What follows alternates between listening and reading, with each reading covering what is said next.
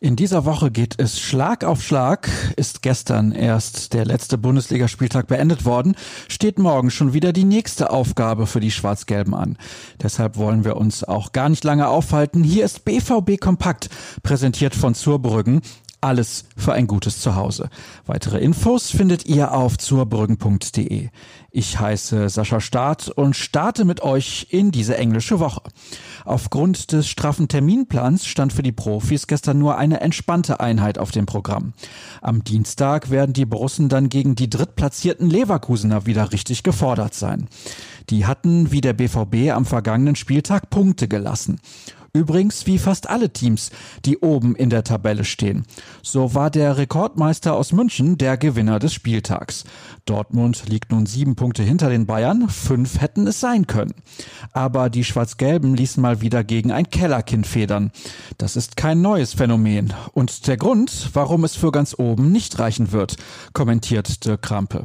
Seiner Meinung nach kann der BVB an guten Tagen jedem Gegner der Welt Paroli bieten, ihn manchmal sogar beherrschen.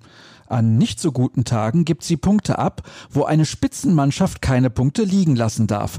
Jedenfalls nicht in dieser unschönen Regelmäßigkeit, schreibt der Kollege. Den kompletten Kommentar und was ihm weiterhin ein Rätsel ist, lest ihr bei uns online. Und auch Edin Terzic steht vor einer kniffligen Aufgabe. Gegen Mainz klappt es erneut nicht mit einem Sieg im eigenen Stadion. Dabei hatte der Coach vor der Begegnung betont, die schlechte Heimbilanz der Borussen aufbessern zu wollen. Der BVB gewann zu Hause nur eins der vergangenen fünf Ligaspiele.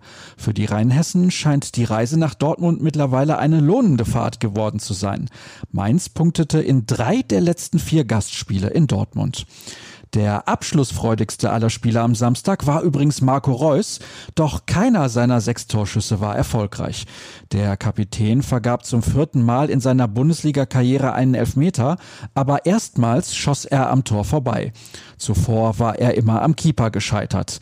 Damit verpasste er sein 131. Bundesligator, womit der 31-Jährige mit Michael Zorc gleichgezogen hätte. Neben diesen beiden Fakten zum Spiel hat Marvin Hoffmann noch sieben weitere notiert, um die 09 Fakten zu komplettieren. Ihr findet sie auf unserer Internetseite. Ein medizinischer Fakt ist da nicht aufgeführt, aber für dann Axel Sagadou am Sonntag traurige Gewissheit geworden. Er hat sich einen Muskelfaserriss zugezogen und wird erneut mehrere Wochen ausfallen. Dortmund muss also auch gegen Leverkusen und Gladbach auf ihn verzichten. Die Pressekonferenz vor dem Kick gegen Bayer steht heute um 13 Uhr an.